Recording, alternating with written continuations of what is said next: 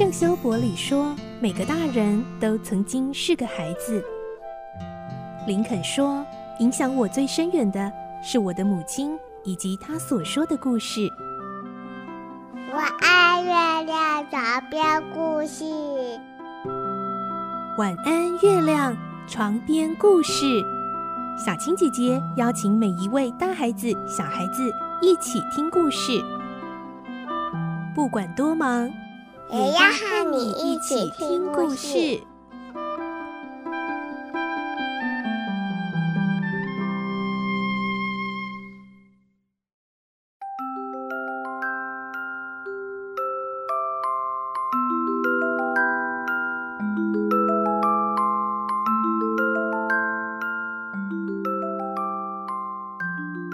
晚安，欢迎你和我们一起听故事。我是小青姐姐，我们继续来听小公主。今天是第七集的故事，我们会听到莎拉的新生活，在第一堂法语课就得罪了校长，而同样也是在法语课的时候，却有一位同学对莎拉深深的钦佩和敬仰哦。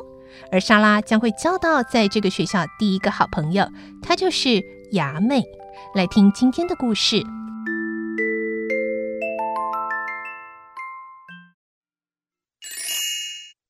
小公主第七集：愉快的谈话。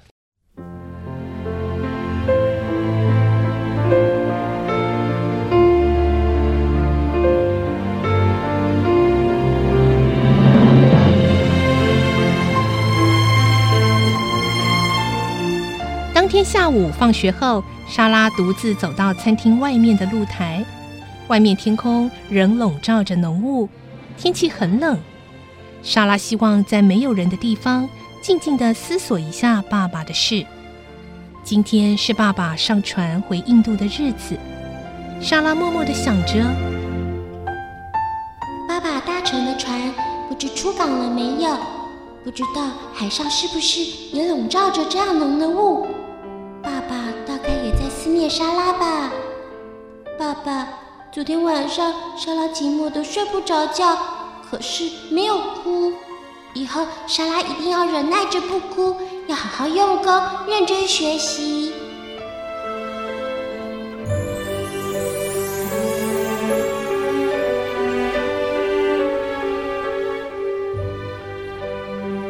这时，他听见背后有轻微的声响，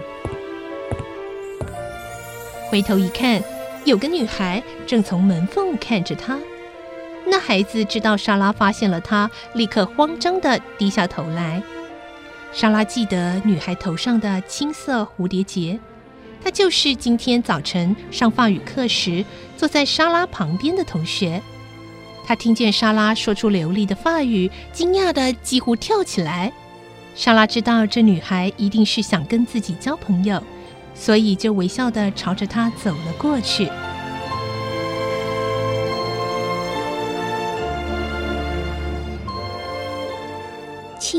你叫什么名字？女孩吃惊地抬起头来，她有个圆脸蛋、圆身材、大大的绿眼睛，看起来并不是特别聪明，但个性似乎很温顺。我我叫雅美卡特，大家都叫我雅美。哦，雅美，这名字很好听。我是莎拉库尔。我我好喜欢你的名字。雅美羡慕的看着他，是吗？我也喜欢你的名字，请你做我的朋友好不好？雅美听了这句话，先是一愣，又立刻兴奋的涨红着脸说：“你真的愿意和我做朋友吗？是真的吗？”当然，我想我们一定能成为好朋友。我很喜欢你，我我也很喜欢你。但是我功课不好，我以为我不配做你的朋友。你的法语说的太好了，那是因为我在家里经常听的关系。假如你也常听人家讲法语，我相信你也会讲的很好。我不行，我不行，我太笨了。哦，雅美叹气地说。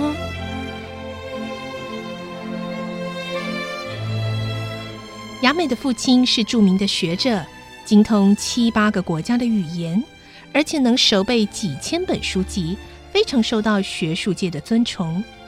他认为自己的女儿理所当然具备和他同样的天赋，学校里简单的功课没有理由学不好。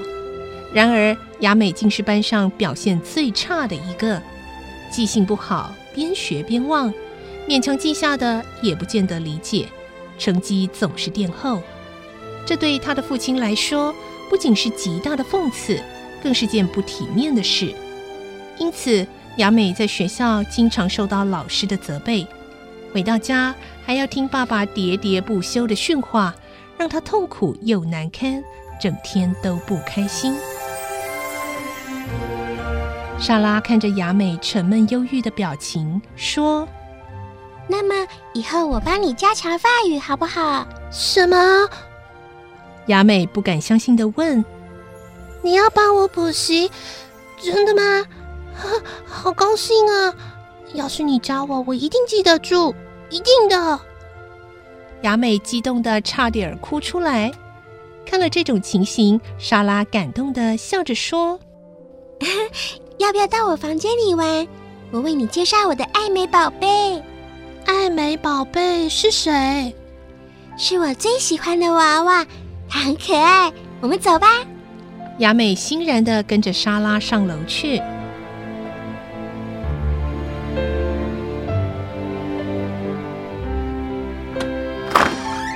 哇莎拉一推开房门，雅美发出惊叹：“你的房间真好看，拉比亚以前看过，我今天是第一次看见，真漂亮呀！是吗？快请进，到火炉边，你看，这就是爱美宝贝。”雅美慢慢的走进室内，她看见爱美宝贝，惊奇的瞪大眼睛说。多么美丽的娃娃啊！手里还拿着书。莎拉认真的说：“我觉得娃娃和人一样会看书、散步或做些其他的事，不过都在没有人的时候哦。因为人们如果知道娃娃也会做事，一定会叫他做很多很多事。所以呀，他们就相约，当身边有人时，要装作不能动的样子。”他们走路或看书的当下，只要听见有人来，就立刻跑回自己的位置上，恢复原来的姿势，静静待着。雅美听得入神，莎拉又说：“我想偷看他们的动作，不过从来没有成功过。他们太机灵了，动作快得像闪电。”雅美做梦似的望着莎拉说。你说的是真的吗？以前我没想过这种事情，说不定那是真的哦。莎拉抱起艾美，转向雅美说：“爱美宝贝，这位是我的朋友雅美小姐，以后你也要跟她成为好朋友哦。”然后又对雅美说：“请你也抱一抱爱美宝贝吧。”雅美的双眸发出晶亮的光彩，我可以抱她。真的可以吗？当然可以，就请你抱抱她吧。雅美轻轻地抱起爱美宝贝，并吻了一下她的脸。嗯，这个娃娃真像是活的，她的眼睛好像看得见。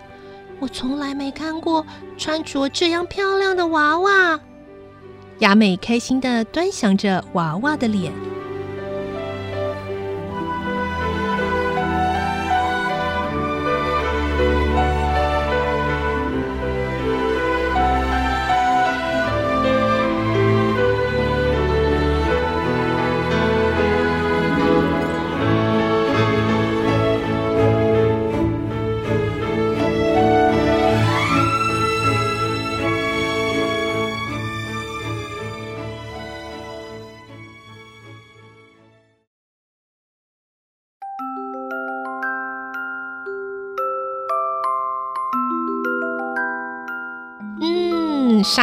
和雅美这两个小女孩成为最要好的朋友喽。莎拉在这个新学校的新生活，似乎也越来越能够上轨道，越来越适应了。明天我们再继续来听小公主的故事。我是小青姐姐，祝你有个好梦，晚安，拜拜。小朋友要睡觉了，晚安。